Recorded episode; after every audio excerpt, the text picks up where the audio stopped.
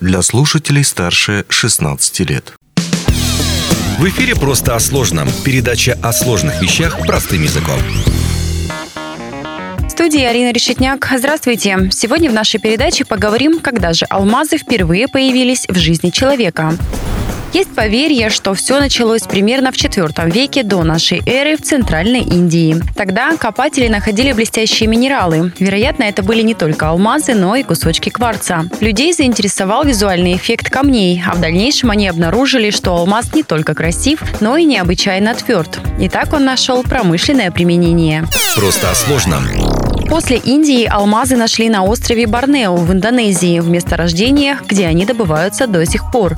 Примерно с 13 века мировым лидером по добыче алмазов стала Бразилия и оставалась таковой в течение 150 лет. Первые алмазы в россыпях Южной Африки были найдены в 1866 году в районе деревни Кимберли, где впоследствии обнаружили несколько коренных месторождений алмазов, а сама алмазоносная руда получила соответствующее название – кимберлит.